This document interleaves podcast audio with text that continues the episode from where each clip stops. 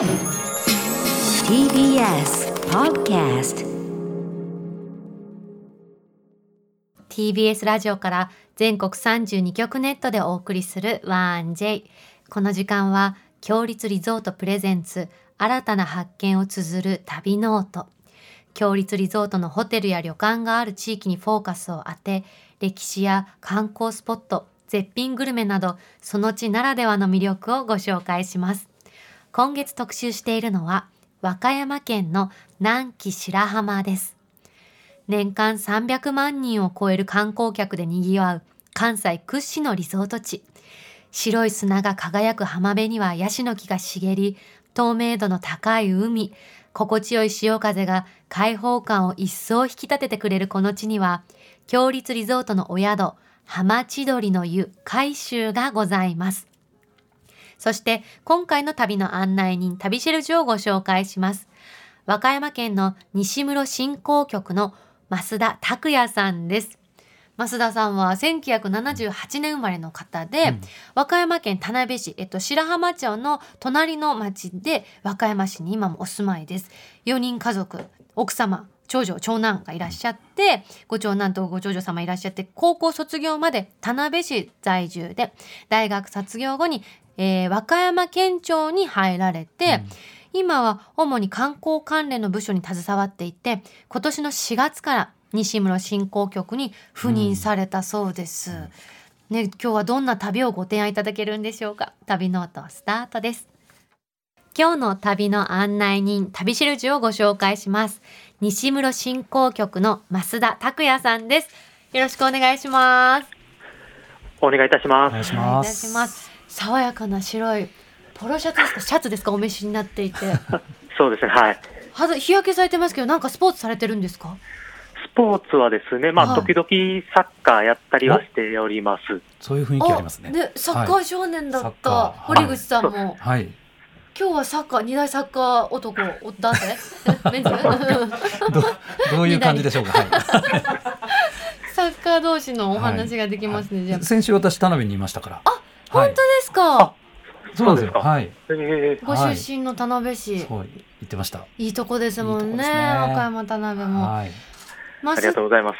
増田さんはえっ、と、大学を卒業された後に和歌山県庁の観光振興課に勤務されてで今年の春からですか？西室振興局に就任されたのは。そうですねあの、まあ、いろんな職場を経験した後に、はいまあ、10年ほど前に観光振興課に行きましてでそこから今って感じですね、うん、主にどんなことされてるんですか？今はですね、はい、まあ、あの主に観光、まあ、この白浜町を含む4市町あるんですけれども、西室郡という、はいそのエリアのですね、全体の観光振興のプロモーションとか、いろんな企画、まあ、イベントをしたりとか、そういったことをやっております。へえ。増田さんが何か企画されたイベントはもうやったり、これからご予定あったりするんですか？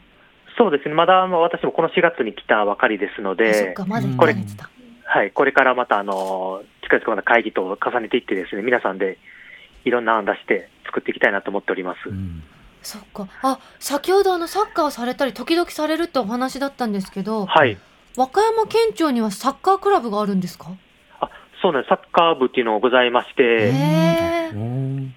それでまあ私もずっと入ってたんですけれども、うんうん、まああの40過ぎぐらいに一度辞めて、今ちょっと時々あの遊びな感じでやってる感じですね、今は。あ、じゃあその前は結構本気で活動されてたんですね。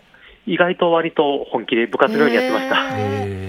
堀口さんは憧れサッカー選手でしたけどね。はい、あんまり本気でやってなかったす。すみません。そんなことないですよ。だって小中高大までされてたってねお話してましたし。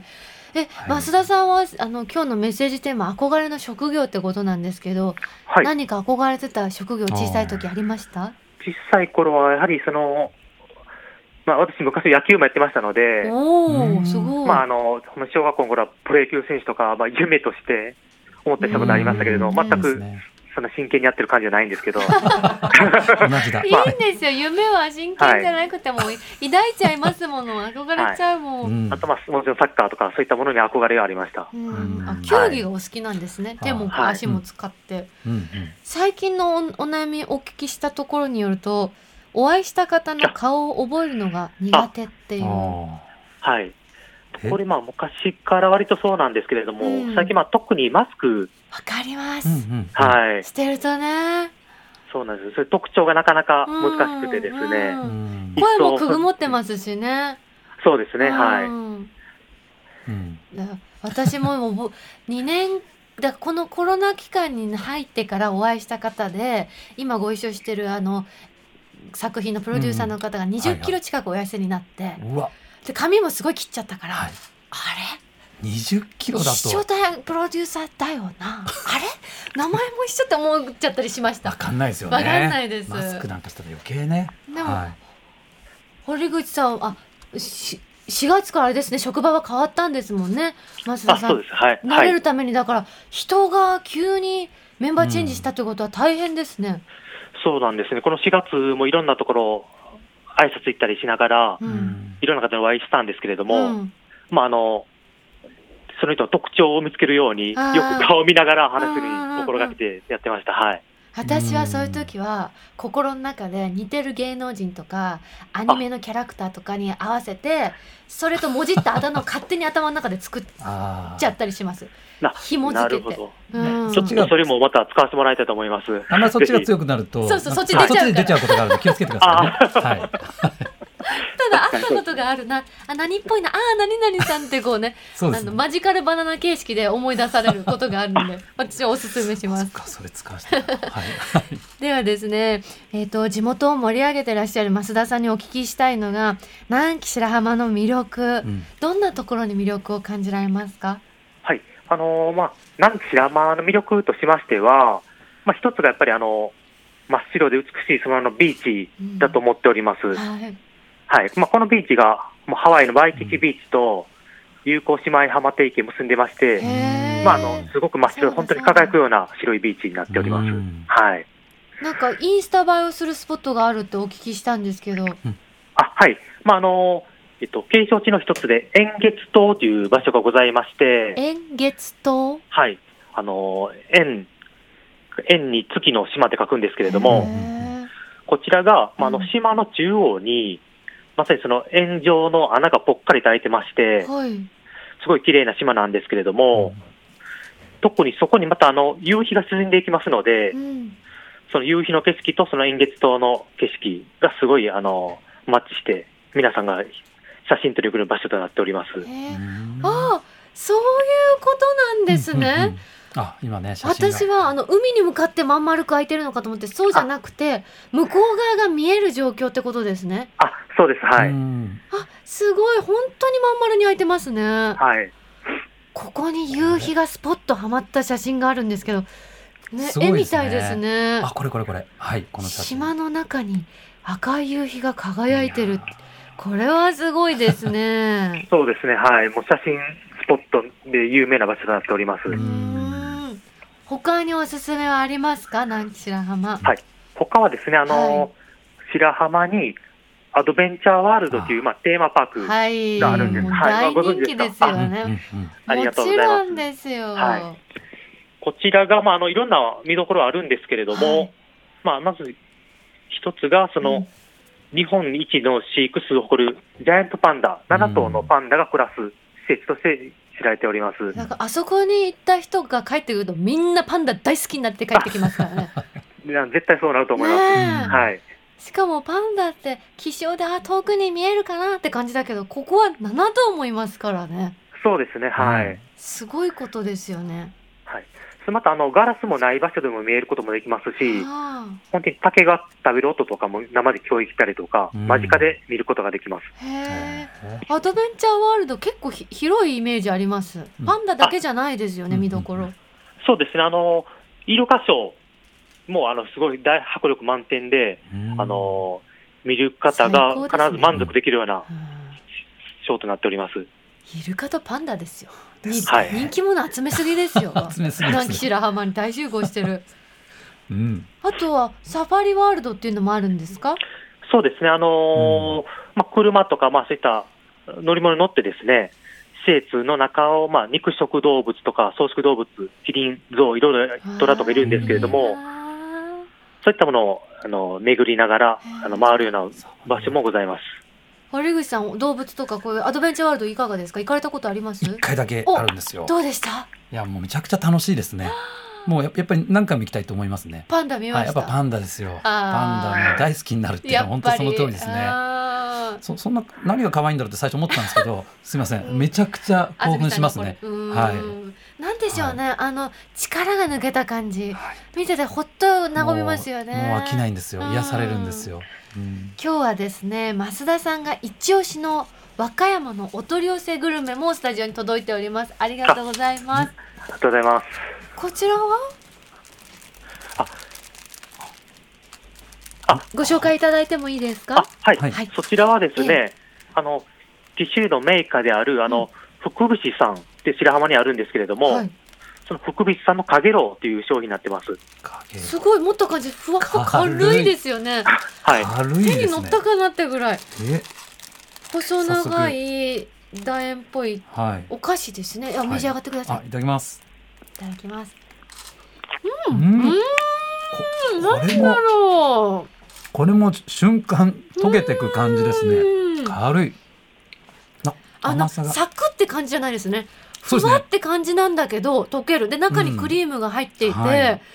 新しい食感です。ね。初めて食べた。見た目サクかなと思ったら、そうなんですよ。全ちょっと固めな、はい。でクッキーっぽい生地かと思ったらどっちかっていうとうん。ものすごいふわっと。軽い菓子パン。でもパンほどは重たくないし、然。うんうんうんうん。初めてこれはかげろうにしかない感じなんでしょうねきっと。美味しい。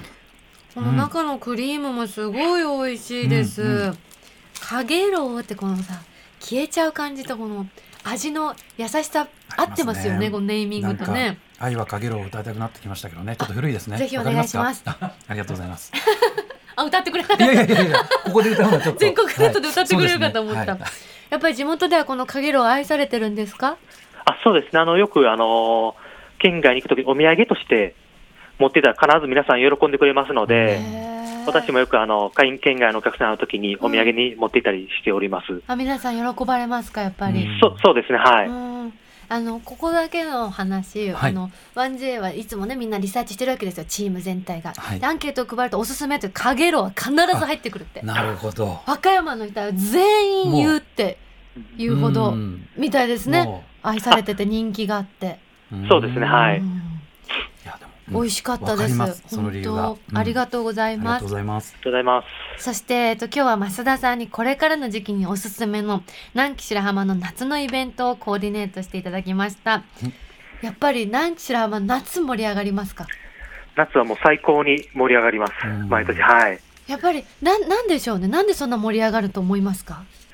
まあ、あのー、京都やっぱりビーチがあるので、うん。うん。まあ、夏イコール白浜、関西で白浜って皆さんに知り渡ってますので、ははい。い多くの方が夏に白浜に行こうというような思いを持ってきていただいております。その南紀白浜で、えーされる夏のイベントですね。はい。えっ、とまだでもこれはえっ、と決定って感じではないんですかね？日にちとかいろんなことが。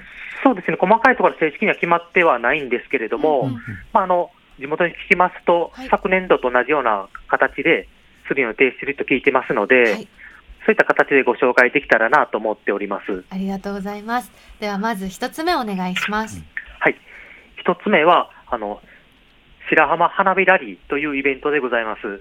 花火ラリー？うんはい。面白いお名前ですね。こちらは、こちらはですね、あの、まあ花火大会といえば、まあ、あの、ある特定の日にドカンと打ち上げるのが多いと思うんですけれども、そういうイメージまあ花火ですね。そうですね。はいうん花火ラリーという名前の通りですね、まあ、あの、夏休み期間中、だいたい7月の中旬から8月末までの、これ毎週日曜日ですね。毎。週。はい。ワンジーと一緒白良浜、先ほどの申し上げた白良浜のビーチでですね、花火が打ち上げられるというイベントになっております。毎週っていいですね。時間は何時ぐらいでした？ちなみに去年は。時間はあの8時10分頃から約15分程度というような時間でごになっています。へどれぐらい打ち上がるんですか？そうですよ ?15 分間に。ねうんうん集中してですね、あの、800発、800発ですね。あ結程度、はい。構上がりますね。はい毎週ですもんね。へえ。これなんでその毎週行われるようになったんですか？そうですね、まあ、あの、一つが、まあ、あの、コロナ禍ということもあって、はい。一度のイベントに集中を避けるためっていうのはあるんですけれども、まあ、こうしたように、まあ、回数を分けてですね、開催する分散型花火大会ってすることによりまして、うん。まあ、あの、皆さんがですね、その、白良浜のビーチに、まあ、安全な距離を保ってですね、はい。あの、ゆっくりと安心安全に花火をいろんなところから見ることができる、うん。そういったような作りにしております。いいですね。いいですね、うん安心してうん。で毎週何度でも見ていいわけですよねそれ制限とかないですもんねあーそうですはい来週だったら見れたのにってよくあるじゃないですか。それがあ来週やってる？あ再来週もやってんの？あ来月もやってんの？いいですね南紀白浜。んそうですね、あの、ですので、夏休み期間中は本当に毎週末花火を楽しめるというようになっておりますので、うんぜひ、はい、おすすめです。あとこうどこから見るのがいいとかあるんですか？このポイント行ったらよく見えるようんみたいな。あそれがこの白良浜のビーチというのがですね、はい。あの、弓状の形になってまして、まあ、あの、海を囲むように浜が伸びてますので、うんビーチどこからでもゆっくりと綺麗な花火を見ることができる、そういったものになっています。うん最高ですね最高ですね毎週やっててどこからでもどこでも特定特等席っていう。なんか運営上大変だと思うんですけどどうしてもやっぱコロナで諦めちゃったりするじゃないですかでもこうやってこう分散して安全な形にして毎週やっていくって本当にありがたいですよね。私はもうお客さんとして参加する目線しかないから、はい、確かにこれ運営するとなったらすごいことです。ね。はい。毎週ですもんね。はい。ありがとうございます本当に、えー続いてお願いいたします。はい。もう一つ目、またあの、花火なんですけれども、はい。こちらがあの、南紀白浜温泉メッセージ花火というものです。メッセージ花うーん火。いいですね。こちらは？いつ頃で？すか？こちらは、はいあの、花火ラリーと同じような時期なんですけれども、うんうん夏休み期間中の7月中旬から8月末までの、こちらが毎週土曜日、また毎週？あこれ毎週なんですね。すごい和歌山の人っていい人ですねいい。人ですね。毎週チャンスくれて本当に優しい。お時間も8時ぐらいですか？あ、そうですね、8時過ぎから、はい。場所も？場所も同じ白良浜ですおね。うんじゃあ白良浜夏週末行ったら何かしら打ち上がってるいい花火見られるってことですよね。そうそういうことです。週はい末。土日両方ってことですね。ね本当ですね。えこれメッセージっていうのはどういうふうに発表されるんですか？メッセージがですね、うんあの、まあ、この参加者って、まあ、あの、一人一発6000円って、まあ、有料になるんですけれども、はい払って、その、えっと、その参加者の方が伝えたいお好きなメッセージうんうん。をですねうん、まあ、例えば、まあ、プロポーズであるとか。両親とか友達への感謝の気持ちとかですね、いいですね。そういった大切な人への、への思い思いの心のこもったメッセージをですね、うんうん添えて、そのメッセージを読み読み上げた後に花火を打ち上げる、そういったものなものになっています。うん読み上げてくださるんですね。へーそうです、はい。えどんな感じで読み上げてくれるその情感大事じゃないですか？ね読み方。うんはい。読み方はですね、もうそういった、あの、プロっていうか、その専門の方がですね、うんあの、心のこもった思いを伝えるような読み方でですね、あの。、まあ、地元のラジオ局とも、提携してますので、はい、FM 局ですね、地元の。えどういうことですか？ラジオで流れるんですか？あ流れます、メッセージが、はい。すすごいですね。ごいですね。え私？何を伝えたいか？えー、そんな皆さんにお聞かせするような伝えたいことあるかな？なんでしょう。何があるかな？えー、プロポーズ予定ないしな。両親への感謝先週言ったよな、うん。なんかあります？堀口さんいや、伝えたい僕ね、これ知ってたらプロポーズここで恥ずかしいけどやりたかったですね。僕埼玉県の大宮のあの半分ボロボロの椅子の公園のブランコであの言ったんですけど。えそれもロマンチックじゃないですか。でもなんかうんやっぱり白浜行きたかったなと思いますえね。そのブランコは、ごめんなさい堀口さんのこんなは話をどんどんすすいませんえどうしてそのブランコに決定したんですかプロポーズ場所たたまたま僕は急いでたんですよね。え？もうここしか言えないと思ってそこで。あそう時はい。間の関係で、あそうです。すごく勝手な身勝手なタイミングで。なんで今なのとか怒られましたけどね。はい。じゃあ、はい。ここにもう一回行って結婚してくれてありがとう今年ね20周年なんですよ。おめでとうございます、はい。絶対ぴったり。じゃあちょっと増田さんご案内をすお願いします。ごいいいおですよ越しの際はお声かけください。はい。ありがとうございます。えー、いいな。あ私もなんかメッセージ考えて打ち上げたいな。6000円ですもんね。6000円です。どれぐらい大きいあれですか？花火上がるんですか？6000円で。まあ、あの、まあ、4号玉って言われる花火なんですけれども、玉。はい。直径が約120メーターぐらいえー、ですかね。すごい、はい。6000円で自分だけのメッセージの花火か。ね。いいな。あありがとうございます。では最後3つ目お願いいたします、はい。3つ目が、あの、七夕 in 南紀白浜というイベントです。七夕？うん。七夕じゃなくて？はい。まあ、七夕っていう名前、まあ、七七って書くんですけれども、うん。表記面はい。白いですね、7に絵文字の星にはい。また数字の7で七夕、うん。そうです。はい。これは何ですか？これは、まあ、あの、7月、あの7月、7月7日の七夕の時期を挟んで、まあ、6月下旬から7月中旬までの間にですね、はい。まあ、その白浜町内をですね、浴衣を着用してですね、街を巡ってもらうと。うんうん。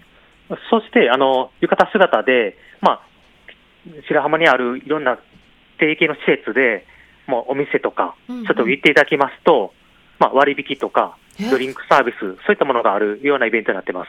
え？ゆ浴衣は自分で持ってきた浴衣？別にどこの浴衣でもいいんですか、うん。レンタルとかでもありですか？はい、あの、レンタルもありますし、うん。また、あの、ホテルによっては、あの、無料で貸してもらえる浴衣もございますので、何の浴衣でも大丈夫です。ああの温泉あうん。来たした後に着るようなあの浴衣でもいいんですね？あ大丈夫です。はい。へえ。ありがとうございました、ありがとうございました。今年はね全部これ開催できると本当いいですね、そうですね、はい。まあ、状況によってはねいろいろ変わるので皆さんホームページなどでぜひチェックしてください、えーリスナーの皆さんもぜひ南紀白浜の夏を目いっぱいお楽しみください。えーっと本当に増田さんお話を聞かせていただきましてありがとうございます。最後にメッセージ何かありましたら一言お願いいたします。あ、はい、あのー南紀白浜はですね、あの、東京から、あの羽田空港が、から南紀白浜空港まで飛んでまして、まあ、約1時間10分で来れますし、また大阪からも電車、車で約2時間と、本当にアクセスがいいので、ぜひこの夏は、あのー海、温泉、パンダなど、魅力満載の南紀白浜にぜひ来ていただきたいと思っております。増田さんありがとうございました。今週の旅シェルジュは和歌山県西室振興局の増田拓也さんでした。ここで強立リゾートからのお知らせです北海道最高峰の旭岳のふもとに佇むラビスタ大雪山ここは異国の山荘ホテルのようなどこか懐かしいクラシカルなしつらいがお客様をお出迎えこれからの季節は緑豊かな高山植物が咲き誇り、雄大な大自然をご満喫いただけます。流木でしつらえた天然温泉では大雪山が育んだ自然の恵みを感じながら肌触りの良いお湯と木の優しさをお楽しみください。その他にも趣異なる3つの無料貸切風呂もご用意しています。夕食は北海道ならではの食材をふんだんに使用したフレンチのフルコースと新鮮な山海の幸を使った鉄板焼きとお鍋のコースからお選びいただけます。山荘で味わう北海道の味覚をぜひご堪能ください。詳しくは、強立リゾートの公式ホームページをご覧ください。さて、ここで番組をお聞きのあなたに旅のプレゼントです。今月は浜千鳥の湯海州の宿泊券を一組2名様にプレゼントいたします。和歌山県南紀白浜の太平洋を望む岬の先端に立ち、大海原に乗り出す船に見立てた宿で、敷地内の見晴らし台からは、夕日百選にも選ばれた白浜の夕日をご堪能いただけます。客室は海に最も近く、別荘のような雰囲気の離れをはじめ、露天風呂付きのお部屋など、様々なタイプをご用意。